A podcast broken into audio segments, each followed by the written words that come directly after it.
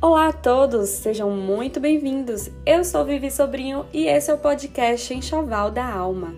Aqui a gente fala sobre maternidade consciente, amamentação, parto e um pouquinho de cotidiano. Esse episódio foi gravado a partir de uma live que aconteceu lá no meu perfil no Instagram, arroba Sobrinho. Então, se você não quiser perder os próximos eventos ao vivo e quiser estar por dentro de todas as novidades, me segue por lá. Te espero.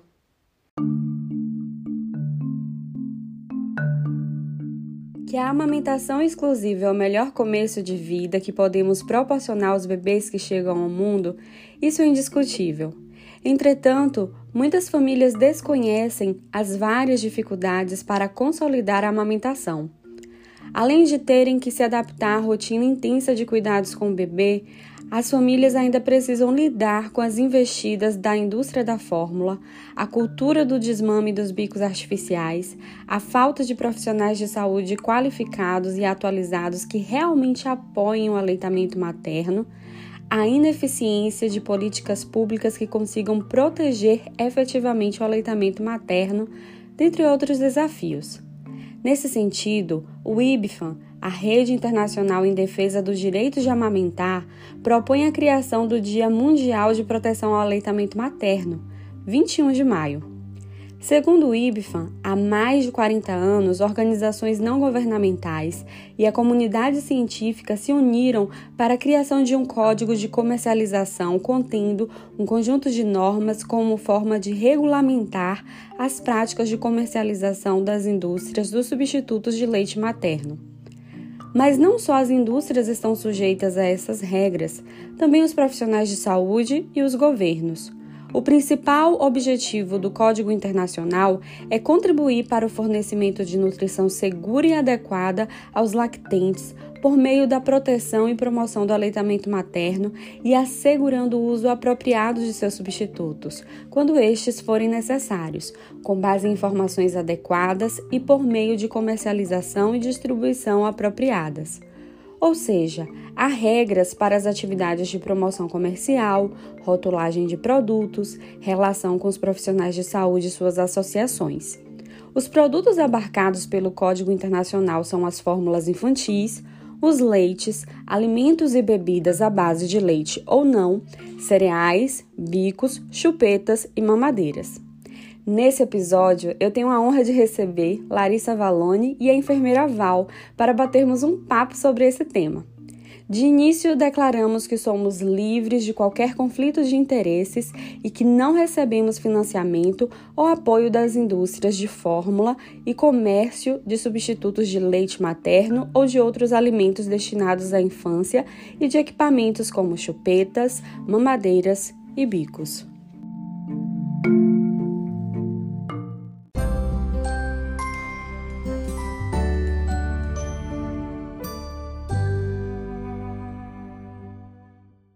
Bom, gente, sejam todos bem-vindos aqui. Somos livres de interesses e nós estamos aqui com o único interesse de promover o aleitamento materno. E eu quero, né, pedir para as meninas se apresentarem. Vamos começar então com Lari. Lari, quem é você e o que você faz na promoção do aleitamento materno? Eu sou Larissa Valone, sou farmacêutica, sou consultora de amamentação e promovo o aleitamento materno por meio de informações nas redes sociais, é, Instagram, Facebook, YouTube e por onde a gente conseguir chegar. Ótimo. Também é a mamãe do Pietro, que está aí sendo Sou a Pietra. Sim, três anos e oito meses. Eu perdi a conta. Eu não, eu não tô com tempo de fazer essa conta. Olha, mamães, quando passa de 24 meses, a gente perde as contas. Obrigada pela vai sua presença vai. aqui, Lari. E agora, Obrigada pelo gente, convite. Val, por favor, Val, se apresente. Bem, então, né? Meu nome é Celina Valderez, mas eu prefiro ser chamada de Val, né? Eu moro no Rio Grande do Sul, né, em São Francisco de Paula, na Serra Gaúcha. Eu moro há oito anos aqui, eu morei em Porto Alegre, né, boa parte da minha vida. E, e eu tô agora, né, com essa questão toda de ficar em casa, agora eu tô trabalhando pela internet, né. E então eu faço parte da IPFA desde, meu Deus, né? desde 89 por aí, né? E uh, uh, eu tenho três filhos, né? Os meus, com eles eu aprendi muito sobre amamentação. A minha primeira eu tive muita dificuldade, né? Aprendi a duras penas, né? Que não basta a gente ter um canudo, porque eu já era enfermeira formada na época e pensei que porque eu achava que a amamentação era maravilhoso, era ótimo, era top tudo mais, né, que bastava isso, que tudo ia dar certo.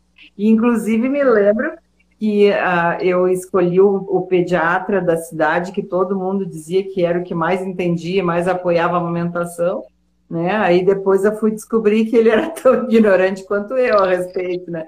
Mas, enfim, eram outros tempos, né, pessoal, 1983, né, então, ó, né, eu digo, cabelo branco não me deixa mentir, eu tenho muita história para contar. então, a Boa. gente vai ter um papo bem gostoso hoje, né? Com certeza, é uma honra para a gente receber você aqui. Você que trabalha, né, promovendo aleitamento materno há 35 anos, então, para a gente, isso é maravilhoso. Preciso. Heroína. Preciso, gente, é, pontuar algumas pessoas aqui na nossa audiência, do nosso ao vivo. É, doutora Ludmila Tavares está aqui falando com, comigo, com Lari, falando com Val.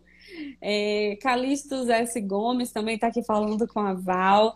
A doutora Melissa Pediatria, que também é do Sul, né, doutora Melissa? É, amamentação em público também, apoiar a amamentação onde e como quiser. Já vi, já passei por tudo. Verdade. Doutora Ludmila Tavares aqui também falou que ela tem um conflito de interesses positivo, que é pró-aleitamento materno. Bom, então eu acho que já dá para a gente começar aqui. Eu queria começar então perguntando para Val, para ela contar um pouquinho para a gente a história, né, de onde é que surgiu é, o Código Internacional de Proteção, a, a, o Código Internacional de Substitutos de Leite Materno, né, que fala sobre a comercialização dos do substitutos de leite materno. Ela que tem a história toda aí na cabeça e que sabe falar para a gente a importância disso, porque às vezes nós que somos mães desconhecemos toda essa luta e a gente acha que ah, amamentar é instintivo, que todo mundo vai amamentar e não sabe que tem um universo enorme por trás disso. Agora tu falando, eu lembrei de uma reunião onde uma mãe chegou para nós assim, ah, olha que maravilha, né? Uma embalagem de eh, era, acho que era amido de milho, tá? Não vou dizer a marca porque você sabe que quando a gente diz a marca, a gente está fazendo propaganda, então a gente pode dizer o genérico, né? Então, era amido de milho e ela viu um, um, aviso, uma coisa assim ali na embalagem, e ela chegou toda feliz, olha que legal, a indústria está apoiando o aleitamento. Aí eu tive que dizer para ela, minha flor, não é, não é bem assim, né? A indústria está fazendo isso porque ela é obrigada por, Obrigada. né? por uma determinação legal. Então, é bem isso que vocês estavam falando, né? A maioria da população não tem ideia, né? Eu tenho, é, eu tenho ido, ah, visitado, assim, estabelecimentos comerciais aqui na cidade que eu moro, e é uma cidade pequena, não tem tantos uh, estabelecimentos e tudo, né? Uhum. Mas volta e meia tem promoção, tem a fórmula infantil com preço, né, com a, a desconto e tudo, e a gente fala com, com o gerente, pessoal, e eles sempre alegam que eles não conhecem. Então, é uma coisa assim, né? Na própria NB está determinado que é uma, é uma obrigação da indústria informar. Então, a gente sempre fica assim, né? Será que a indústria não informou? Ou será que realmente a pessoa não sabe? Né? Mas, na verdade, é bem isso. É, o desconhecimento realmente é muito grande entre os profissionais de saúde e tudo mais, né? Mas, enfim. Então, como é que essa história toda começou? Ah, ah, o registro mais antigo que a gente tem é da década de 30, 40. Esse eu não estava ao vivo, tá, pessoal? Eu ainda estava em planos, lá no, no plano espiritual. Mas, enfim. Então, na década de. Nessa, né, entre 30, os anos 30 e 40, uma pediatra fez uma, uma palestra num, num Rotary Club de Singapura, mas ficou registrado na história porque foi a primeira manifestação no planeta de algum profissional preocupado com essa questão da influência do marketing de substitutos do leite materno. Então, a partir daí, foi pipocando em vários lugares do planeta, né? Até que lá pela década de 70 que começou um movimento mais forte, uh, onde, uh, sabe, onde até políticos foram envolvidos, né? Tem, tem uma participação muito interessante do Edward Kennedy também, né? Uma pessoa conhecida, que, porque mesmo lá nos Estados Unidos eles já tinham provas de que o, a questão da fórmula, ela, em países pobres, né, em países onde não havia uh, muita condição assim, tipo água potável, onde as pessoas não teriam recursos para continuar comprando a fórmula, né, que nesses lugares a mortalidade infantil estava aumentando muito. E começaram a pipocar no mundo inteiro estudos mostrando, o pessoal começou a provar que nos países onde as indústrias entravam, a amamentação, né, simplesmente em pouco, muito pouco tempo, questão de dois, três anos, a amamentação praticamente desaparecia, porque a indústria, né, pessoal, ela tem o poder econômico na mão. Então é aquela coisa, tudo aquilo que a gente do aleitamento faz ali no pingadinho, um por um, né, eles fazem em grande escala. Então eles, é, é, cada latinha que a gente compra, a gente está pagando também o marketing. A gente não se dá conta disso, né? A gente que trabalha com aleitamento não tem, né? Porque aleitamento, o único defeito do aleitamento é que não bota dinheiro vivo, né? Vivo no bolso de nenhuma indústria. Então, com isso, a, as verbas, né, para o aleitamento, elas são restritas. Mas, enfim, então teve toda essa mobilização que uh, eu até uh, juntei aqui um material, vocês vão ver invertido, eu acho, né? Isso aqui é uma, uma publicação de 1979 sobre uma reunião conjunta da Organização Mundial da Saúde e Unicef sobre alimentação do lactente e a criança pequena. Então, em 1979, aconteceu a primeira reunião de técnicos e políticos do mundo inteiro, né, que foram lá em Genebra, na sede da Organização Mundial da Saúde, e nessa reunião, o pessoal colocou na mesa as pesquisas provando o impacto da, do marketing, né, dos substitutos do leite materno sobre a amamentação. Então, a partir dessa reunião, começou a, né, o pessoal começou a fazer articulações, e aí, em 1981, foi publicado o código, né? Então, quem me conhece sabe que eu adoro guardar coisas. Já disseram que o dia que eu morrer eu vou ter que ser enterrada num container, né? De tanto treco que eu guardo. Mas enfim. Né, Você né, é taurina, Val? Dizem que os Não, eu sou sagitariana. sagitariana. E, e, aqui tem uma relíquia, pessoal, olha só. Vocês estão vendo né, o matador de bebês. Mas agora, olha só, eu abri agora, e agora que eu fui me dar conta que é mais relíquia ainda. Vocês não fazem ideia, essa assinatura aqui é do Fernando Figueira. Olha só o que Uau. é de relíquia. Do doutor Fernando Figueira é que esse material aqui, o matador de bebês, foi um dos, foi um dos documentos, né, digamos assim, uma das publicações que acabou desencadeando o Código Internacional. Porque isso aqui deu uma, um processo, porque o que que o autor, Mike Miller, o que, que ele escreveu? Que Nestlé matava bebês. Então a Nestlé, obviamente, entrou na justiça contra, né? Porque como é que ele podia provar que a Nestlé, que é uma indústria, matava bebês, né? Porque aqui na publicação ele explica todo o mecanismo dessa morte, né? Que na verdade esse marketing incentivando as mães a comprarem um produto que depois elas não iam ter condições de continuar comprando, né? E diluindo esse produto em água de qualidade duvidosa, né? E sem ter condições de fazer uma higiene adequada e tudo mais, que isso tudo levava a criança a doenças graves e acabava levando à morte.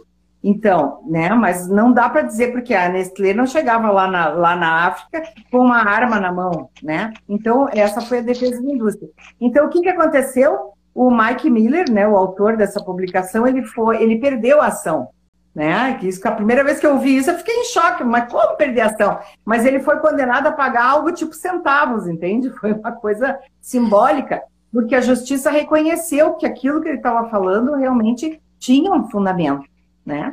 Então, a partir disso, né, a partir dessas reuniões, surgiu a IPFA, né, que foi criada por grupos de proteção ao consumidor do planeta inteiro, né, que se reuniram e, uh, e o código, então, uh, eu não recordo agora se já tinha sido comentado, né? O código, na verdade, ele não é uma lei, tá? Então isso é importante a gente entender. Ele é uma recomendação, tá? Então a Organização Mundial da Saúde uh, uh, aprovou o código, né, como uma recomendação. Então é recomendado aos países que adaptem o código às suas realidades. E o Brasil foi um dos primeiros países que adaptou, né? Então uh, o código ele, eu, eu, gente, eu, eu tenho uma raiva de guardar datas por isso que eu não guardo nem a minha idade, sabe? É assim. Acho que a NB salvo de é. engano, é. é de 91 ou de 92. Não, não, isso aí, aí eu, essa data eu não esqueço. o código saiu em 81. Isso. E a NBCAL, a primeira versão, na verdade, não era NBCAL, era NCAL, era norma de comercialização. Foi a primeira foi em 88. Aí teve uma primeira revisão em 91, ali que ela se tornou NBCAL, né? Mas então, é, é uma coisa é muito interessante, porque muita gente desconhece né, que uh, o código não é uma obrigação. Então, apesar do código existir desde 81, uh, nenhum país é obrigado a cumprir, né? Uh, na verdade, naquela, naquela reunião da Organização Mundial da Saúde, onde ele foi aprovado, vários municípios, municípios vários países se, com, se comprometeram, né? O Brasil foi um deles, né? E houve alguns que se negaram a assinar, né? Muito poucos, e teve um que foi contra, foi Estados Unidos, foi Estados Unidos, claro. contra, né? Porque eles defendem a, o livre, livre comércio, não sei se é assim que a gente diz, Isso. mas enfim, né? A, a, então a coisa é por aí. Então, a outra coisa que as pessoas também uh, uh, têm dificuldade de entender quando a gente fala a primeira vez é que a, o objetivo do código não é que os produtos não, se, não saiam do mercado, não sejam mais produzidos, não é essa a ideia. Né? Porque, ah, poxa, qualquer um que trabalhe com alimentação infantil sabe que, eventualmente, a gente tem casos em que esses produtos são necessários, né? Especialmente quando a gente está falando de alimento, né? De, de fórmula infantil e tudo mais. O que o problema é quando a exceção se torna regra, né? Então foi isso que acabou acontecendo. Tanto que no final da década de 70, aleitamento materno no Brasil era quase zero. Era ridículo. Né? Aleitamento exclusivo nem, nem se sabia o que, que era isso. Né? Então foi graças a muitos anos de, de trabalho, né, de investimento de ONGs e de, de organizações governamentais, Ministério da Saúde e tudo mais, que a gente conseguiu dar uma amenizada, né, reverter isso aí um pouquinho através da fala da Val, a gente percebe uma coisa muito importante, porque quem se torna mãe agora acha que é novidade, que é moda, esse negócio de falar sobre mamadeira, chupeta, bico de silicone, bicos em geral, é, é, fórmulas, mas não sabe que, na verdade, é mais de meio século de lutas de órgãos internacionais, de pessoas comprometidas, de pessoas que até deram a vida ou perderam a vida em todo esse processo, ou pessoas que deram muitos anos de estudo para que todas essas evidências científicas estivessem aqui conosco. E o que acontece na internet é que agora as mães têm acesso a essa informação e acabam trabalhando em prol do aleitamento materno. Então, muitas de nós acabamos nos comprometendo com a causa para levar a palavra do aleitamento, é uma coisa que o Lari sempre fala, para levar a palavra do aleitamento para as outras famílias. Então, gente, não é lacre de militância de internet falar sobre bicos, mamadeira, substitutos de leite, alimentos ultraprocessados, porque também a gente percebe que todas as vezes que a gente fala sobre amamentação, proteção ao aleitamento materno e saúde na primeira infância, a gente também tem que falar sobre a questão dos ultraprocessados, porque são os ultraprocessados é, que, que começam aí através também do marketing, e isso também é abarcado pela NBCAL, a NBCAL também regulamenta alimentos de primeira infância até 36 meses, assim, é bom a gente fazer até uma diferenciação. O que, a, o que a nossa lei, né, que partiu do código, é, o que a NBCAL diz é que é proibido qualquer promoção de alimentos, qualquer promoção comercial, qualquer jogada de marketing para promover fórmulas é, até 12 meses. Então, qualquer alimento e qualquer e qualquer coisa que, que seja para 12 meses, chupeta, mamadeira, bicos ou qualquer tipo de complemento não pode ter propaganda. Nem se você chegar numa plataforma de Instagram, por exemplo, e dizer assim: olha, a gente tem o disponível, isso viola a NBCal. Mas a partir de 12 meses e até 3 anos de idade, até 36 meses, nós temos a regulamentação, que aí eles precisam obedecer uma questão de rotulagem, obedecer um estilo de, de, de marketing, e tudo isso é muito importante a gente entender. Se existe uma lei federal para é, dar um freio na indústria, é porque realmente é uma questão de saúde pública. E hoje, gente, Lari apareceu muito emocionada nas redes sociais dela, porque ela esteve participando da programação é, proposta pelo IBFA e para a comemoração desse dia. E eu queria que Lari falasse um pouco desse sentimento e, e eu chorei. como chorou bastante. E além disso, Lari, você como recém-mãe, você a gente está falando de meio século de luta, mas você está com tem Pietro há quatro anos. Como é que foi para você se inserir nesse mundo? Como é para você hoje entender essas questões referentes à proteção do aleitamento, viver isso na pele, porque você também é uma lactante, é, você você amamenta ainda seu filho. Então, fala um pouquinho para a gente de como é essa experiência para você. Então, eu sempre falo, uma gestação é muito pouco para você aprender tudo que você tem que aprender. Então, ou você aprende parto, ou você aprende amamentação. No meu caso, eu aprendi amamentação. Eu venho de uma família que não amamenta e que não amamentou por N motivos, ou amamentou e amamentou muito pouco, e era, estão muito frustradas por isso. E aí eu falei assim, ué, mas a gente não aprende na faculdade que tem que amamentar? Que é só isso que a gente aprende, né? A gente aprende que maternal melhor, que tem, o bebê não tem imunidade, mas ele obtém isso pelo leite materno, e só. e acaba aí a informação que a gente tem no, durante a graduação, né? E aí eu falei assim, não, não tá certo isso, vamos investigar, né? Eu cientista que sou, né? Também parte aí do meu currículo tá ser cientista. É, fui pesquisar. E aí eu entrei no mundo da amamentação, enquanto eu ainda estava grávida, eu devia estar lá pelos foi logo que eu descobri, foi tipo na primeira semana, eu descobri que estava grávida e já embarquei nesse mundo. E aí eu comecei a pesquisar, pesquisar, pesquisar, e daí eu não sabia onde achar informação de confiança. Porque tinha lugar que falava que bico de silicone podia, tinha lugar que falava que bico de não podia. Daí eu falei assim, gente, cadê, cadê a fonte, né? Vamos na Organização Mundial da Saúde. Peguei, baixei todos os documentos da Organização Mundial da Saúde, comi tudo. Aí daí eu falei, hum, tá bom, então fez sentido agora, entendi. Aí marquei um médico, né? Porque, não sei, né? Gestante precisa de uma validação, né? A gente, a gente sente essa necessidade. Fui na minha médica, a primeira médica que eu consegui marcar foi minha dermatologista, porque eu usava, eu uso ácidos, né? E que são compatíveis com a gestação. Cheguei na, na, na dermatologista e falei assim: olha, o que eu preciso fazer para preparar o peito? Porque falam que não precisa preparar, e os outros falam que precisa preparar, e, e aí, qual, qual é que é? Daí falou assim, não, você tá certa, só precisa da pega correta mesmo, não precisa passar nada no peito. Eu já tive a principal informação, não precisa preparar o peito, o que importa.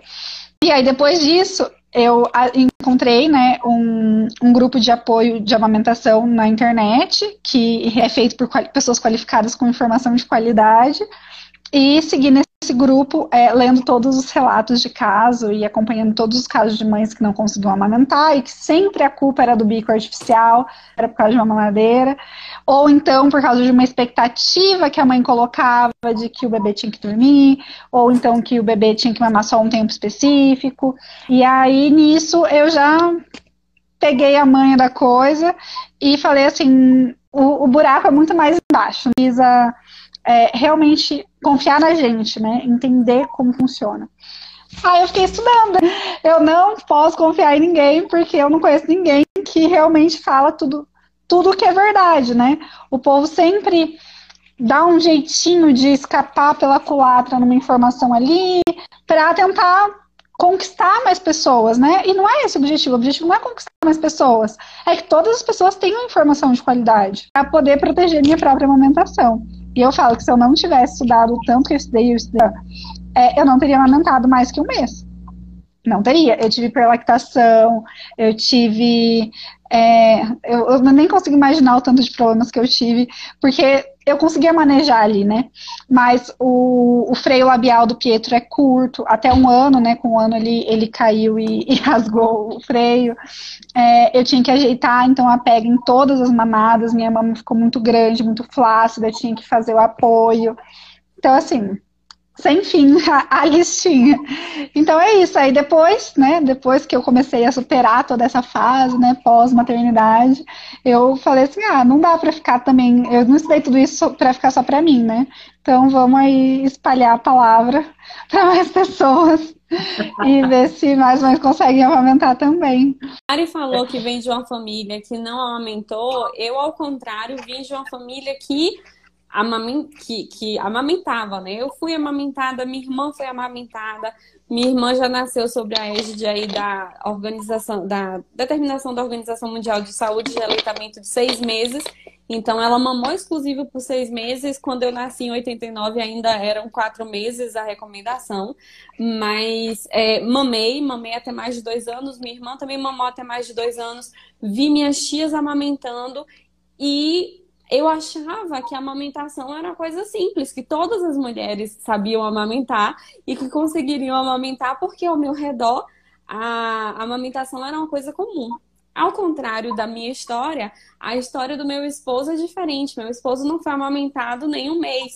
Ele é o mais novo de três irmãos e a, os mais velhos também não foram amamentados. E aí foi o primeiro choque de realidade que eu tive. Eu falei, meu Deus, como assim? É possível não amamentar? E eu me lembro que, Lari falando sobre essa questão de expectativas, meu filho mamava muito, ele mamava muitas horas. E eu sempre perguntava para minha mãe, mãe, é normal? Mãe, ele tá meia hora no peito, é normal? Minha mãe é, filha, é assim mesmo, é normal. E logo que eu tive a primeira dificuldade, eu fui ao banco de leite e fui bem orientada. Graças a Deus encontrei profissionais de saúde adequado. Eu tenho amigas que levam seus filhos em pediatras que dizem bem assim: pediatras que têm latas da indústria em cima da mesa. Hum. Sim, isso ainda existe. 40 ah. anos depois do Código Internacional nós ainda temos é, pediatras e profissionais de saúde que trabalham com a indústria em cima da sua mesa, dizendo: tá vendo isso aqui? Isso daqui é quase igual ao, seu, ao leite de peito. Se você não conseguir amamentar, não tem problema. E aí que eu me deparei com essa relativização do, da, é, da, da questão do aleitamento materno. E esse ano 2021, nós vamos ter aí no começo de agosto a Semana Mundial de Aleitamento Materno, e o tema vai ser proteger a amamentação, uma responsabilidade compartilhada, né? E aí eu queria saber de Val, Val, nesses 35 anos com a sua experiência, como é que você acha que essa defesa, essa proteção da amamentação, ela pode ser compartilhada por toda a sociedade? Como é que a gente pode fazer valer a proteção do aleitamento materno? Bem, ah, eu acho que a primeira coisa é as pessoas se conhecerem um pouquinho, pelo menos em linhas gerais, né? O que, que é NBCal, né? A, a, quais são os. Opa, desculpe, está estourando aqui a minha lareira. Ah, o, quais são os produtos que estão, que fazem realmente parte, né? Porque volta e meia acontece em grupos uh, de aleitamento materno, do pessoal reclamar de determinada coisa uh, como se fosse uma infração e nem sempre é, né? Então é bem interessante a gente, até uh, no, site da IPA, tem a possibilidade da gente postar uh, dúvidas, né, para esclarecer. E sempre que eu faço alguma denúncia, eu sempre coloco assim, que eu peço para avaliar caso, né, uma suspeita de denúncia, porque os órgãos, a gente nunca pode afirmar 100%, por, porque eu não eu acredito que você sabe, né, que todas essas revisões da NBCal, elas aconteceram por uh, porque o marketing vai mudando, as estratégias vão mudando, e nesse momento agora está um terror o que o pessoal está fazendo na internet, né? Então é blogueiras, é, é uma coisa assim uh, terrível. E uh, então assim conhecer, né? Eu recomendo para todo mundo que entre no site da IFAN, lá tem muito material Né? O Ministério da Saúde também tem umas publicações bem interessantes sobre a NBCal, que, uh, inclusive material histórico, né? Bem, bem importante quem trabalha com amamentação conhecer isso, né? E assim, a, quanto à denúncia, né, pessoal? Aí no momento que a gente conhece alguma coisa da NBCal, uh, o, o, correto, né, o certo, o ideal seria a gente procurar a Secretaria de Saúde do nosso município, né, quando é uma, um, alguma, alguma coisa local, um estabelecimento local, né, uh, ou a gente procurar a Secretaria Estadual, quando for alguma, digamos, uma indústria, uma empresa que tem o âmbito estadual, ou se é no, no país todo, né, a Anvisa. Agora, na prática, infelizmente, né, hoje ainda o pessoal estava falando no evento que a Lari participou, né, Lari?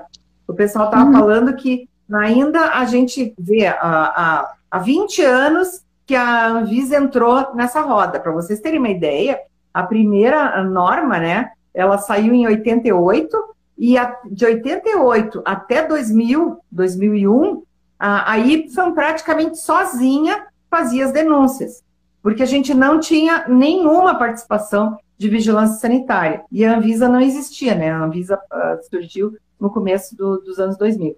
Então, o que, que acontece até hoje, né? É uma queixa bem frequente que o pessoal procura a vigilância sanitária do seu município e o pessoal simplesmente não, não conhece, nunca ouviu falar e, sabe, e, e ignora. Então, que canais a gente tem? Anvisa, pessoal. A Anvisa, a gente pode denunciar qualquer coisa no site da Anvisa tá? É, é, assim, tipo, a farmácia, a lojinha aqui da esquina tem uma, uma coisa que a gente suspeita que seja infração, pode denunciar na Anvisa. E uma coisa que eu costumo fazer é Ministério Público, pessoal. Qualquer município, por menor que seja, tem Ministério Público. E o, os promotores, eles realmente levam a sério. Né? Então, assim, eu não quero com isso que nenhum, nenhum colega da vigilância sanitária se, se ofenda, se magoe alguma coisa, mas é a realidade que não só eu vivo, né? Nós temos uh, membros da IPFA em todos os estados brasileiros e o pessoal reclama em todos os lugares, né? Que ainda é assim. Então, uh, o que a gente pode fazer é isso, entrar no site da IPFA, né? É só procurar no Google, vai, é, é bem, bem tranquilo, né? E conhecer um pouquinho mais a abrangência, né? Quais são os produtos, quais são essas regulamentações que a Vivi estava falando, né? Quais são as advertências que tem que ter, por exemplo, no rótulo, as advertências que tem que ter quando tem alguma promoção comercial de produto que é permitida a promoção comercial. E é assim. E eu vejo uma assim como é importante a participação das pessoas, sabe, em geral. A gente não precisa ser IPFANER, não precisa ser membro da IPFAN para entender um pouquinho da NBCal. E eu vou contar para vocês, né, pessoal? Olha só, eu já faço parte desde a década de, início da década de 90 da IPFAN, e volta e meia a gente ainda tem dúvidas, né? Porque uma coisa muito importante também é a gente entender que uma norma, ela nunca sai porque a IPFAN quer, né? A mesa de negociações é uma coisa muito complicada. Tanto que volta e meia as pessoas dizem, ah, tem que revisar a NBCal. É uma coisa que a gente tem que ter cuidado, porque a cada revisão a gente precisa de uma mesa de negociações onde a indústria também está. E cada pedacinho, pessoal, cada trechinho da lei, da, né, que agora a gente tem lei, né, tem decreto, cada trechinho ele é discutido assim com muito, em muitos pormenores. E é um jogo, né? É um jogo. Então a gente às vezes tem que ceder em algumas coisas para poder ganhar em outras. Então a NBCal é, dificilmente ela vai conseguir algum dia abar, né, abarcar todas as infrações, todas as situações envolvendo esses produtos. Mas, né, pessoal, eh, pensem só, houve um tempo onde não havia limites. Vocês talvez já tenham ouvido falar, mas muita gente nunca ouviu falar, que na pré-história, né, antes do código, as indústrias faziam o que queriam. Então, uma prática muito comum era pagar mulheres que se vestiam como profissional de saúde, né, como enfermeiras, vamos dizer, né? Porque ó, é, avental branco é sinônimo de enfermeiro, né? Então entravam nas maternidades e deixavam uma amostra de leite na cabeceira de cada mãe. Né? Então, vocês somem a isso tudo, né? Um tempo onde não existia alojamento conjunto, onde a prática era, nasceu o bebê, ficava, né, por muito tempo, o bebê ficava 24 horas num berçário, longe da mãe, para a mãe descansar, né, às vezes, até hoje em dia a gente vai ver isso, né, mas enfim, ficava num berçário, recebendo água glicosada em mamadeira, recebendo chupeta, e depois era levado para a mãe na hora que o, o, né, que a instituição de saúde achava que devia levar. Normalmente levava a cada três horas, né? Então passava um carrinho cheio de bebês, entrava no quarto da mãe, deixava o bebê e quando, quando largava o último bebê já vinha recolhendo. Ou seja, imagina um bebê que estava lá no berçário tomando água glicosada e fórmula, né? Porque isso era, era assim que era, né? Ah, imagina que vontade que esse bebê vai ter de mamar, né? E que conhecimento essa mãe vai ter. Então é muito comum a gente ver sogras, avós, né? uh, falando que não amamentaram, e a gente conversa, vai conversar com elas sobre como é que era a rotina do tempo que elas tiveram os bebês, elas vão contar isso que eu estou falando para vocês. Né? Então, a, essa, toda essa mudança de práticas, ela também veio, sabe, veio se somar à questão da, da, das, dessas regras de marketing, né? para mudar, para a gente conseguir ter um quadro diferente. Né?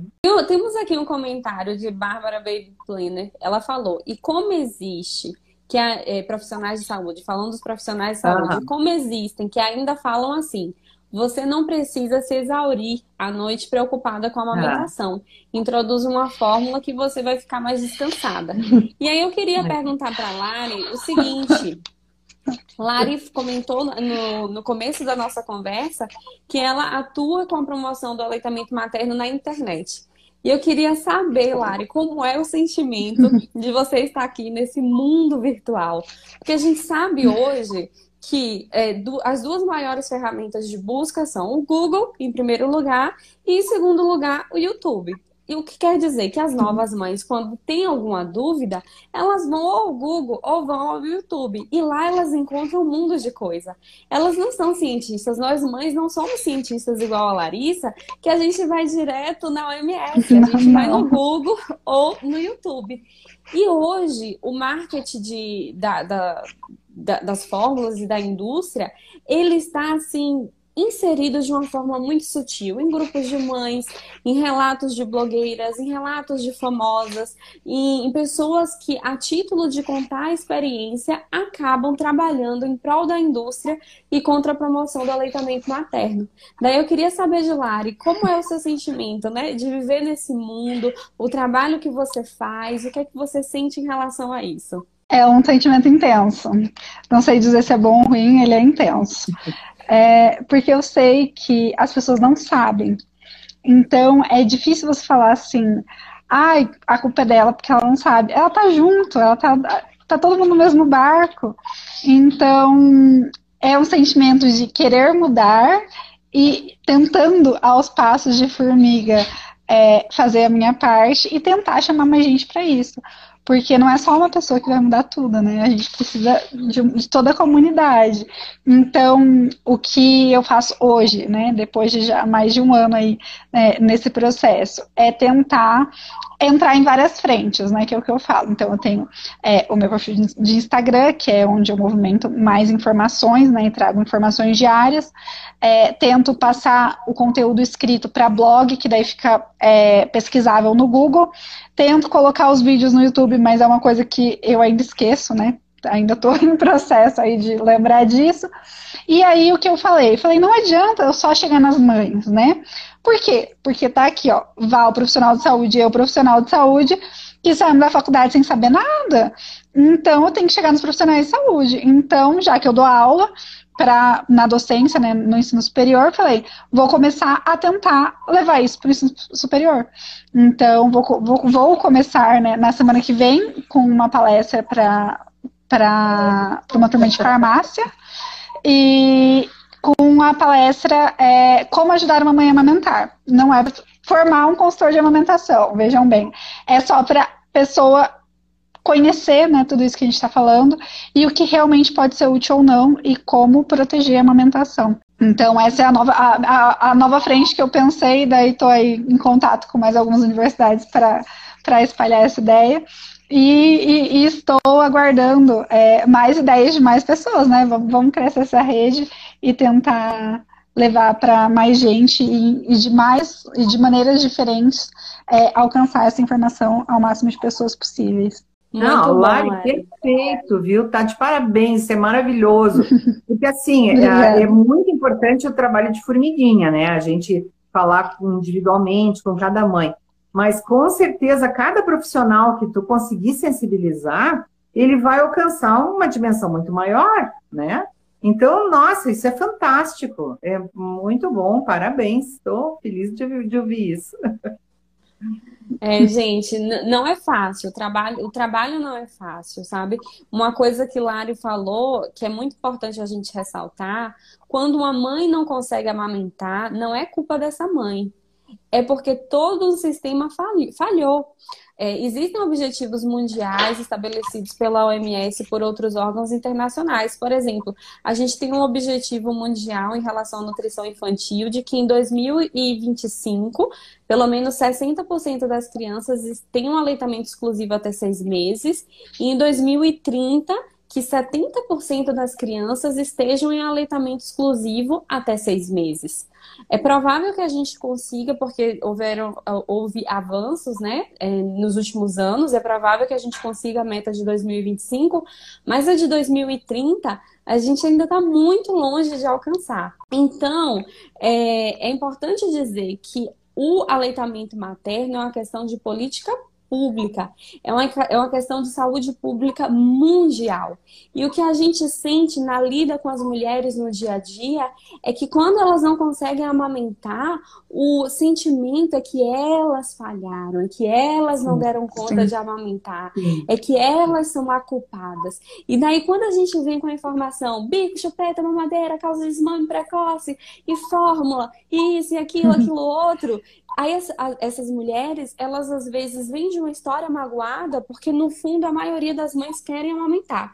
Existe uma parcela de mães que não amamentam porque não querem, mas existem outra parcela muito maior de mães que adorariam amamentar parcela. e não conseguem amamentar porque elas são bombardeadas sem saber pelas indústrias, sem saber são bombardeadas pela cultura. E aí o sentimento que fica aqui são mães incompetentes, são corpos incompetentes, são corpos incompetentes para gerar um leite, para nutrir o filho. E fica esse sentimento tão ruim que às vezes fala mais no, na experiência emocional dessas mulheres, mas não, nunca a amamentação frustrada vai ser culpa de uma mulher. É culpa, a responsabilidade é sempre de um grupo maior, porque existe, porque a sociedade, ela precisa trabalhar na defesa do aleitamento materno. Né, Lari? Você já passou por alguma, alguma coisa desse tipo? Algum hate? Eu, eu, não, eu vou te falar hum. que eu tenho um grande problema, assim, que eu, que eu vejo como um grande problema para tentar solucionar ainda, né? Eu não consegui ainda que mesmo quando a informação chega nas mães e ela sabe que se ela der chupeta, se ela der mamadeira, se ela der forma, vai dar um problema, a, a rede de apoio, que é quem está ali do lado para ajudar, que, tá, que é totalmente inserida na cultura do desmame e não foi convertida durante a gestação dessa mãe, é a principal é, manivela da indústria para acabar com aquela amamentação. Então a mãe tá lá, não, eu não vou dar, eu não vou dar. Mas aí tá todo mundo ali desacreditando, tá todo mundo ali achando que aquilo não tá certo, que aquele tempo todo que o bebê passa no peito, né, não tá certo. Ou então, não, mas ele tinha que dormir na esteira. É sempre algum ponto, né, que, que alguém ali da, que tá por perto é, não esperava e que acaba para começar a usar um dos itens que vão acabar com a amamentação dela. Então, o negócio não é só chegar nas mães, o negócio é chegar em todo mundo que está ali na casa. Então, chegar no pai, chegar na, na avó, chegar no, na tia, chegar na madrinha, chegar em quem está tá lá do lado, porque nem a mãe soubesse, as pessoas que estão do lado não souberem, talvez não, adianta, não seja o suficiente, né? Perfeito, tá super bem colocado. E eu tô aqui rindo porque eu tô lembrando do curso para voz, né, pessoal? Eu ia já lhe fazer essa pergunta. Para quem não é. sabe, Val, ela, além de Ibifaner, além de trabalhar 35 anos na promoção do aleitamento materno, ela também, como doula e como mentora em amamentação, ela acaba estando com as mulheres de uma forma muito íntima. E recentemente, aí na pandemia, durante a pandemia, a Val lançou um curso de atualização de avós Conta um pouquinho da sua experiência para a gente, Val. É, não, é, é muito legal, né? Então, uh, eu tive vários retornos, assim, maravilhosos. Teve uma turma que um pai participou, porque a esposa, uh, na verdade, o curso é para avós, mas quando ele foi divulgado, né, várias pessoas de, que não eram avós, né, tia, madrinha, mesmo gestantes, nesse caso, um pai, né, o pessoal se interessou e a ideia, assim, é um, é um curso uh, ultra, ultra, ultra básico, né? São cinco horas e cada, cada aula, digamos assim, eu, eu fiz um foco em alguma parte, em dicas importantes relacionadas a algum aspecto da amamentação. Então, a minha ideia, né, até teve gente que me perguntou, ah, mas uh, tu tá querendo ensinar a voz a amamentar? né? Não é exatamente isso, né? Que ela vá amamentar, ela vá dar o seu leite, né? Mas a ideia é que ela consiga dar suporte, exatamente isso que a Larissa estava falando, né? Para que ela entenda por que, que é importante não usar chupeta, por que, que é importante não usar forma, porque assim tem tantas coisas, tantas coisas que as pessoas em geral ignoram, né? É, eu, uma, um exemplo que eu uso sempre, ah, se a gente chegar na calçada e a gente perguntar para a primeira pessoa que passar ali, né? O que, que a gente faz se a mãe não tem leite? A pessoa tem ali na ponta da língua, que eu não vou dizer porque queima minha boca, né? Ela tem na ponta da língua uma marca de fórmula infantil, né? Todo mundo sabe. Então, as pessoas, a, a, imensa maioria das pessoas, ignora até que a fórmula infantil não é leite materno. Tem gente que acha que aquele leite ali na lata é leite materno. É leite materno, mas é leite materno da vaca. e é muito diferente do leite materno. Mas as pessoas não sabem, porque o marketing foi feito tão bem, né? Foi, foi tão, é, tão bem elaborado nesses anos todos, que conseguiu convencer as pessoas que o leite da lata é a mesma coisa que o leite da mãe. Aí, a gente chega numa farmácia e tem uma lata que diz assim, desde o nascimento. Isso é uma coisa que a gente, nossa, sabe, o pessoal que trabalha na defesa do aleitamento, a gente enlouqueceu quando apareceu essa lata a primeira vez. Mas só que qual é a justificativa? Eles têm obrigação pela lei de colocar no rótulo para que idade aquele produto é, é adequado, né? Então, é, é aquela coisa, a gente que, que estuda leitamento, nós sabemos das propriedades da, do, do, leite materno e das vantagens que o fato de amamentar, né, o fato de, de estar em contato íntimo com esse bebê, o, o, o fato de que a amamentação favorece o contato, inclusive visual, né, entre a mãe e o bebê, são várias coisas. Não quer dizer que a gente não, não possa dar uma mamadeira com carinho, não possa dar uma, uma, uma mamadeira olhando para o bebê, mas só que ah, é, é um universo de diferenças entre a fórmula infantil e o leite materno. Só que a imensa maioria das pessoas não conhece, né? Então a gente. E aí tem uma outra coisa que está falando, Vivi, que também está me lembrando, é a questão do aconselhamento, né? Que a, a, né, o quanto é importante a gente aprender, a gente, né, digo a gente, quem trabalha com amamentação, quem uhum. profissional que se propõe a, a, trabalhar com mães e famílias, se apropriar dessas habilidades de comunicação, né?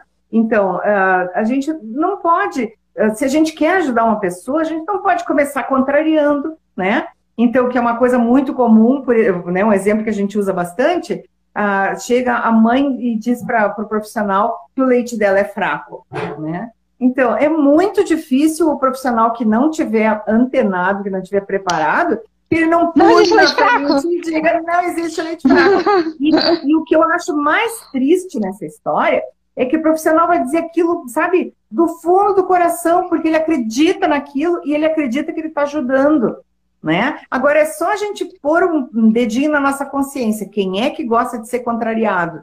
né? Então, quando alguém contraria o que a gente está dizendo, aquilo ali, a gente já começa a erguer uma barreira, né? Então, tem coisas elementares, né? A gente desenvolver essa capacidade de aceitar o que as pessoas pensam e sentem. Isso é, um, é muito desafiador. Exige, exige muita atenção, muito treino, mas é possível e faz total diferença. Né, Gris? Faz, muita, muita, muita. E querendo ou não, a gente dá né, o, a palavra para quem deveria tomar as decisões, né? Que é a mãe. Gente, a gente precisa acolher alguns comentários aqui da nossa audiência. Arroba Dola de Peito falou o seguinte: saber de tudo isso para mim foi uma libertação do meu sentimento de incapacidade que carreguei por muitos anos. Muitas mulheres né, carregam esse sentimento de não amamentei, foi culpa minha, me senti insuficiente. Uma coisa interessante do que vocês estão dizendo é o seguinte: essa ideia de que existe o leite fraco pensa que quem trabalha com amamentação, a gente que está nas redes sociais ou que está na lida do dia a dia, a Val que está há 35 anos, antes de existência das redes sociais, tem que a primeira desconstrução que tem que fazer é de que existe leite fraco. E isso começou há muito tempo atrás, quando essa indústria assassina de bebês que tem aí nesse livro que a Val mostrou no começo, colocou na cabeça das mulheres, olha, se o seu leite não sustentar, aqui está o meu leite. Se o seu leite não for su suficiente. Da lata está... dourada. aqui está o leite da lata dourada. Também é, Tatiane Dumba está falando. Nossa, minha rede de apoio faz isso todo dia. Me diz que estou deixando meu filho passando fome por não querer da fórmula e que estou querendo ser uma mãe perfeita de Instagram por querer amamentar. Lari, o que é que você diria para nossa para nossa querida Tatiane que está aqui chorando em relação a, a, essa, a essa questão? Tatiane, o seu leite é muito mais forte do que o da latinha. Ele é, tem muito mais calorias, muito mais gordura, menos proteína, que é o que o bebê precisa, e além de, dos fatores nutricionais que estão ali na tabelinha, ele tem anticorpos, células, DNA é, e o contato durante a amamentação, o exercício muscular que ele faz com toda a região orofacial, o contato no seu colo, o contato visual, e tudo isso não tem naquela lata. Val, o que Uma é que Tatiane, pode, que é que Tatiane pode tá fazer? coceira na língua. o que, é que a Tatiane pode fazer, Val?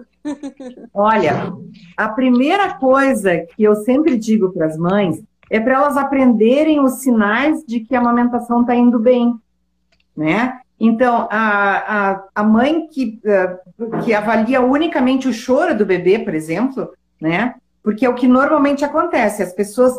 Ah, eu digo assim: em primeiro lugar, a gente precisa entender que ninguém vai dar palpite por mal, né? Mesmo aquela pessoa que fica insistindo na fórmula, insistindo na chupeta e na mamadeira, ela está fazendo isso porque ela se preocupa. E ela está fazendo isso a partir do conhecimento que ela tem. Né? Ela aprendeu assim, ela viu que isso funcionava. Né? Agora, a, a, imensa maioria dos casos são pessoas que não amamentaram, né? Que nem vocês estavam falando das experiências familiares de vocês, né? Que isso é muito interessante que as gestantes conversem para saber como é que é, né? Porque uh, eu, no caso, quando eu tive minha primeira filha, eu nunca tinha conversado com ninguém da minha família, eu não sabia como é que, como é que eu tinha sido amamentada, né? Mas, enfim, então, no momento que a mãe entende que se o bebê está mamando só no peito, aquilo que ele vai eliminar é a sobra, né, aquilo que o corpo dele não conseguiu absorver do leite que ele tomou, né? Então, é, o simples fato de observar a quantidade de urina eliminada pelo bebê ajuda muito a mãe a se sentir mais confiante. Né? Então, eu tenho recomendado para as mães, eh, por alguns dias, registre o número de fraldas, se elas estão bem pesadas, né? a quantidade de urina que o bebê elimina. Isso significa, então, para o bebê que mama só leite peito, não toma água, não toma chá, não toma nenhum outro líquido, enquanto ele toma só leite da mãe, se ele urinar bastante, ele está conseguindo ingerir bastante leite. E o choro, né? É muito importante a gente entender que o choro é a maneira que o bebê tem de se comunicar. Então, a, o, na verdade, tem estudos muito interessantes né, que falam, a gente tenta imaginar como seria se o bebê não chorasse. Ia morrer todos, né? Porque a gente ia simplesmente esquecer, porque a gente que está envolvido em 500 coisas, a gente ia esquecer que tem um bebê. Né? Então, o choro é uma defesa do organismo, do, do bebê também.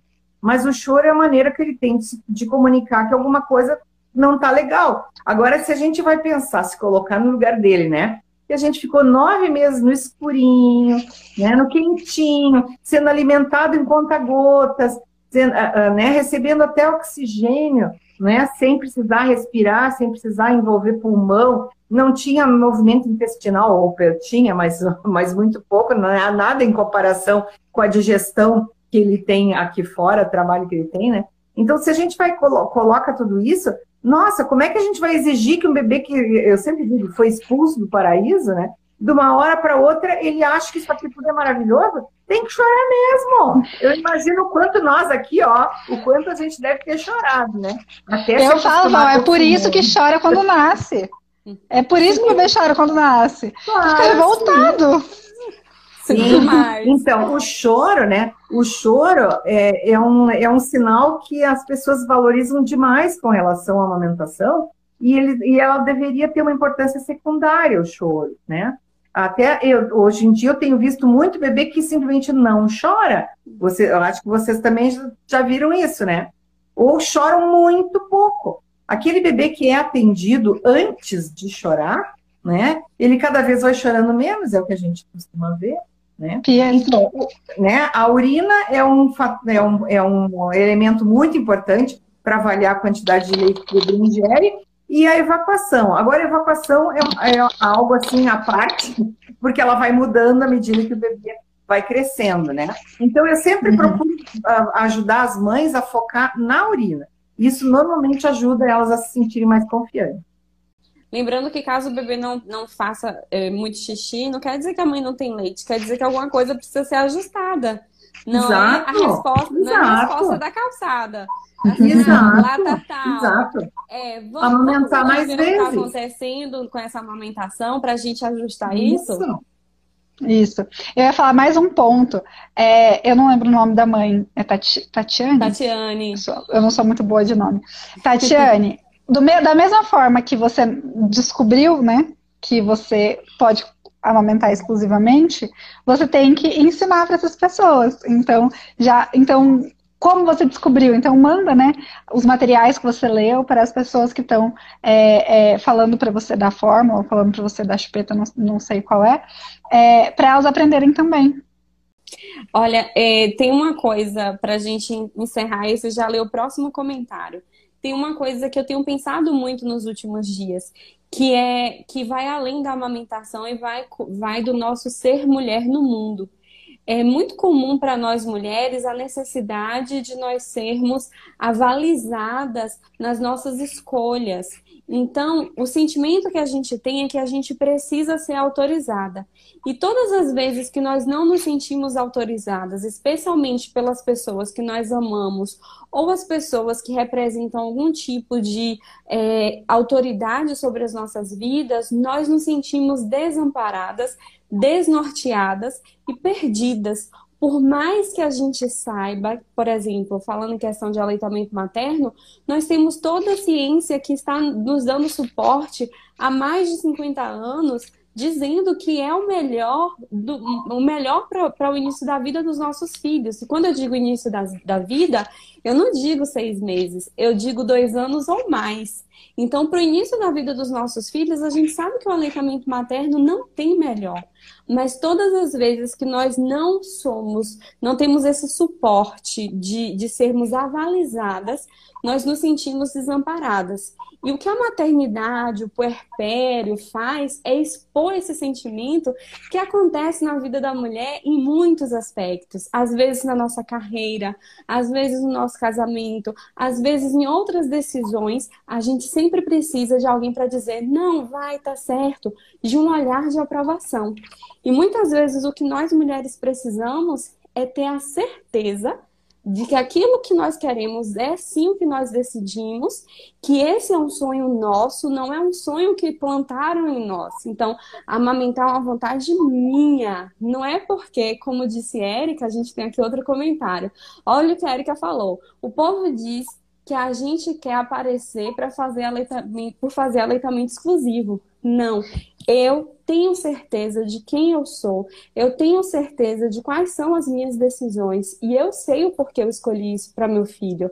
E eu sei o porquê eu escolhi isso para mim. A maternidade para mim foi muito importante para me revelar isso, porque há mulheres que conseguem transcender em outras áreas, há mulheres que conseguem transcender na maternidade, mas independente de idade, independente de qual seja a questão, as mulheres sempre vão estar amarradas a isso em algum momento da vida. E isso é uma coisa que nós precisamos ficar atentas. Vamos ler aqui o próximo comentário. É, Sônia, Sônia Maria Brito Andrade está falando. Como informação é tudo. Sou avó e deixei de amamentar porque engravidei. Isso há 37 anos atrás. Fico encantada de ver Vivi amamentando gravidinha. Para quem não sabe, eu tô aí na lactogestação. Tô aqui gestando um bebê que amanhã faz 32 semanas e o meu mais velho, Tito. Esse bebê aqui, gente, eu escolhi saber só no, no parto, viu, Val? Só no parto vou saber quem é que está chegando. É, mas enquanto isso, nós estamos seguindo aqui na amamentação do, do, de Tito, com as dificuldades inúmeras, a gente pode falar em outro momento sobre lactogestação, com as dificuldades inúmeras, mas eu não penso em desmame porque eu escolhi a amamentação, porque eu sei que eu quero fazer isso não é para me aparecer. Eu sei que eu quero isso porque eu quero o melhor para Tito. Eu sei que eu quero isso porque eu também sou beneficiada. Eu sei que eu quero isso porque eu posso inspirar outras mulheres para conseguirem amamentar os seus bebês. né, Val? A eu tô quase produzindo leite já. A Tito já tá mamando colostro. Sabe que eu passei por isso também, né? Eu tenho três filhos e quando hum, o, foi uma coisa assim, a primeira mamou dois meses, o segundo mamou cinco anos e a terceira mamou nove meses. Agora olha como é que essa conta vai fechar, né? Porque quando, eu, quando do meio estava com um ano, eu fiquei grávida da terceira. Então ele seguiu mamando toda a gravidez. E aí eu achei fantástico, porque eu vi na prática, né, como, como o leite muda, né, no final da gravidez, como ele se torna colostro. A gente não precisa apertar botão nenhum, que ele faz isso sozinho. E, e aí, quando nasceu a terceira, então ele não mamava o tempo todo, né? Que eu acredito que seja o teu caso também, né, Vivi? Ele mamava é. de vez em quando, né? Ele mamava de vez em quando, mais para dormir, né? E, mas, eu, mas eu tenho umas fotos dele mamando de dia. Volta e meia, os dois mamando, um de cada lado, né? Hum. E, e aí, com, eu, naquele tempo, né, a minha filha está com mais de 30 anos, naquele tempo eu não sabia dos problemas de chupeta e mamadeira, a gente não tinha acesso a essa informação.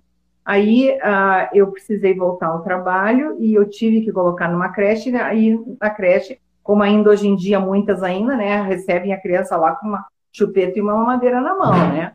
E então ela, ela parou de mamar. Só que esse meu segundo filho, ele não aceitava chupeta e mamadeira, não adiantava oferecer para ele. Então ele seguiu mamando. E aí, com nove meses, ela parou de mamar, mas ele seguiu até fazer cinco anos. Isso que Val tá falando é muito importante.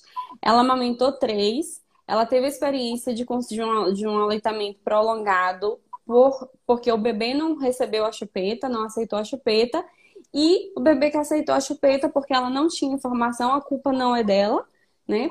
Porque, porque deu a chupeta, porque deu a mamadeira, né, Val? Há 30 anos uhum. atrás, as organizações mundiais de saúde já sabiam, a Organização Mundial de Saúde, os órgãos internacionais já sabiam dos problemas de chupeta e mamadeira. Essa informação não chegou a Val. Então a culpa não é de Val, a culpa é porque o sistema não permitiu que a informação chegasse. Fiz uma pesquisa no meu Instagram, pelo menos 200 pessoas responderam. E eu perguntei para essas pessoas se elas acreditavam na, na confusão de bicos. E a resposta foi que 14% das pessoas disseram que tinham dúvidas. O restante acreditava. O que eu acho interessante é que as pessoas que estão na minha página, teoricamente, é uma audiência que tem acesso às informações que eu posto. E eu sou chata, tô lá o tempo todo falando sobre isso. Então, é muito importante a gente falar sobre isso, porque tudo, tem tudo a ver com o código, tem tudo a ver com a NBCal. E aí eu queria Sim, pedir para a Lari abrir um pouco da vida dela. É... Val contou a experiência dela. De e eu queria que você contasse a sua, a sua, Lari. Tá, vou contar então. É, então, né, como vocês bem, bem sabem, como eu já contei, então eu estava preparada, eu sabia toda a informação, eu ensinava alguma coisa, porque eu não queria ninguém tentando enfiar uma chupeta na boca do meu filho. E aí, então, meu bebê nasceu, eu, eu moro numa cidade onde eu não tenho rede de apoio, né? Então só, só eu e meu marido. Então, depois que passou os primeiros dias, não tinha mais ninguém aqui para dar pitaco. E aí, então, seguimos, né? Estava lá com um ano. Aí, com oito meses, eu voltei ao trabalho presencial, que eu fiquei em home office por quatro meses. E aí, na escola, é, eles só sabiam dar mamadeira. Eu falei, não, mas meu bebê não, não usa mamadeira. Não, mas a gente, mas da introdução alimentar que ele tomava água. Então, eu fazia ordenha, mandava meu leite. É, não era congelado, eu tirava todo dia, né? Eu tinha é, uma produção muito alta, tirava todo dia de boa e mandava e ele tomava no copo. Mas foi uma guerrinha que eu tive ali com a escola no começo. E até que no começo do próximo ano, quando ele já tinha um ano e três meses, ele a gente não dasse nenhum utensílio, tinha que ser o deles. Mas, obviamente, eles davam o leite lá na mamadeira. E aí não podia ser meu leite, tinha que ser o leite da escola, mas como ele já tinha mais de um ano e já tomava leite de vaca ocasionalmente, né, como parte da alimentação, falei, ah, não tem problema, não vou brigar também para dar meu leite. Eu ia lá amamentar na hora do almoço e ele tomava é, o leite, a, o leite artificial uma vez por dia. E aí eu falei assim, tá bom, mas ele não vai usar mamadeira porque eu amamento e dá confusão de bico e eu quero que ele continue mamando. Falaram assim, ai, mas não tem como, você não pode mandar, tem que ser da escola. Eu falei, mas não tem alguma sala que, que usa copo? Vocês dão mamadeira até para as crianças grandes? Não, as crianças grandes tomam no copo. Eu falei, então, ou você dá o copo que as crianças grandes tomam, ou vocês tirem a, o bico da mamadeira e dá a mamadeira sem o bico, que, que nada mais é que um copo, né? E aí eles falaram, então tá. Nisso deu a primeira semana. E o Pietro começou a brigar com o peito. E o Pietro começou a ficar o peito. Falei, gente, mas por que que isso está acontecendo? E aí ele começou a falar, será que ele está estressado, né? Que voltaram as aulas. E aí foi para a segunda semana e começou a machucar o peito. Real. E aí ele estava querendo não mamar mais e machucando. Eu falei, gente, será que eu tô louca? Será que estão dando madeira para ele? Eu falo, né? Eu sei que bebê não desmama sozinho antes de dois anos. E daí eu falei assim, não é possível. Vou na escola. Cheguei na escola. Falei, vocês estão dando uma madeira pro Pietro? Estamos. Daí eu falei, mas como assim? Eu falei que não era pra dar. Mas ninguém me falou. Daquele diz que me diz que um não falou pro outro. Daí eu falei, então é o seguinte, vocês vão parar de dar mamadeira para ele agora, porque ele tá quase desmamando. E aí falaram, não, mas não tem outra coisa. Não, eu já tinha discutido isso. Vão dar o copo, tira a rosca. Meu filho não vai avançar na madeira, senão eu vou reclamar na prefeitura, vou, vou fazer o escarcel. E aí, até que, como que eu ia ter certeza? Na escola, aparecia em horário aleatório, a, a, as refeições, que tinha uma cozinheira só para a sala dele, já eu achava bandeja, da, da vontade de chorar, né? Aquelas 30 mamadeira e o copinho dele. E aí foi isso, gente. Se eu não soubesse, ele tinha desmamado. E tanto é que, da, se eu não me engano, tinham mais de 60 crianças abaixo de dois anos, né? Da, das, se juntasse todas as turmas. De todas as turmas, só eu e mais uma mãe ia lá amamentar. Eu acredito que mais nenhuma criança lá era amamentada depois que entra na escola, porque não tem como, né? Confusão de bico tá aí, estabelecida ou não, a confusão tá aí né? E isso é bem recente, infelizmente, isso é uma realidade bem comum, né? Brasil afora. Infelizmente. E a gente está comemorando 40 anos do código. A gente tem pelo menos 20, 20 e poucos anos de, de normas brasileiras, de legislação brasileira que fala sobre mamadeira, bicos e chupetas. E ainda assim, as pessoas que trabalham diretamente com bebês e com primeira infância desconhecem as questões relativas tanto ao aleitamento materno quanto aos problemas do desmame precoce. Gente, a gente já está caminhando aqui, porque se deixar esse papo se alarga. Mas eu queria então pedir para vocês é, darem umas palavras finais para a gente se despedir. Quero agradecer a todo mundo que esteve por aqui. Val, por favor, Val, você está com a palavra.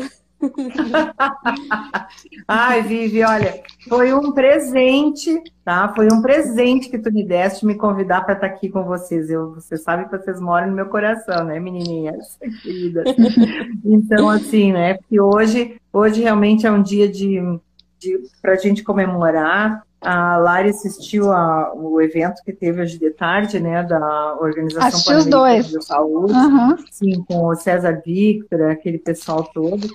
E, uh, e assim, o que mais me comoveu naquele, naquele evento de hoje de tarde foi lembrar uh, o trabalho da Marina, né, da Marina Ré, que fundou a IBFA no Brasil e que foi uma pessoa que participou de todo esse movimento pelo código e tudo mais, né? E pensar que a Marina, há 40 anos, ela trabalha todo santo dia, de manhã à noite, ela vive, né? Ela vive a proteção à amamentação. Então, o que eu de desejo deixar como mensagem final aqui é isso, né? A gente que acredita na amamentação, que a gente possa ter forças para fazer isso que a Marina fez, né? Que a gente possa continuar lutando pela defesa da amamentação até o último dia da nossa vida, até nosso último suspiro, né, Gurias? Com certeza, Val. E você é uma inspiração para a gente. Eu agradeço você ter aceitado o convite assim, tão inicial. Eu ainda falei para Lari, Lari, será que Val vai aceitar? e mandei a mensagem, você acolheu o convite com muito carinho. Eu quero ressaltar mais uma vez que eu me sinto honrada de ter você aqui. Lari, por favor, suas palavras finais aqui para a gente se despedir desse momento tão gostoso de celebração do Dia Mundial de Proteção ao Aleitamento Materno. É, eu quero que todo mundo ache seu lugar, não é porque você não é mãe, não é porque você não é profissional de saúde, é que você também não pode fazer diferença é, nesse, nesse movimento de retomar as origens da amamentação, né, que se perdeu ao longo desses anos. Então, eu espero que cada um de vocês que passe por aqui consiga encontrar o seu lugar na promoção da amamentação. então é isso, gente.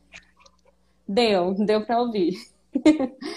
É, Lari tá, tá meio travando, mas é isso, gente. Eu quero agradecer a todo mundo que nos acompanhou, a todo mundo que entrou em algum momento no nosso ao vivo, a todo mundo que vai ver gravado ou que vai ouvir via podcast. E um abraço para vocês. Feliz Dia Mundial da Proteção do Aleitamento Materno. E vamos, né, defender a amamentação, defender o aleitamento. Um beijo para todo mundo. Muito obrigada a todos que acompanharam até aqui. Se você tem alguma dúvida, alguma sugestão ou algum comentário, me manda um DM por inbox lá no meu perfil no Instagram, @vvssobrinho, ou um e-mail no enxovaldaalma@gmail.com. Muito obrigada e até a próxima. Tchau, tchau.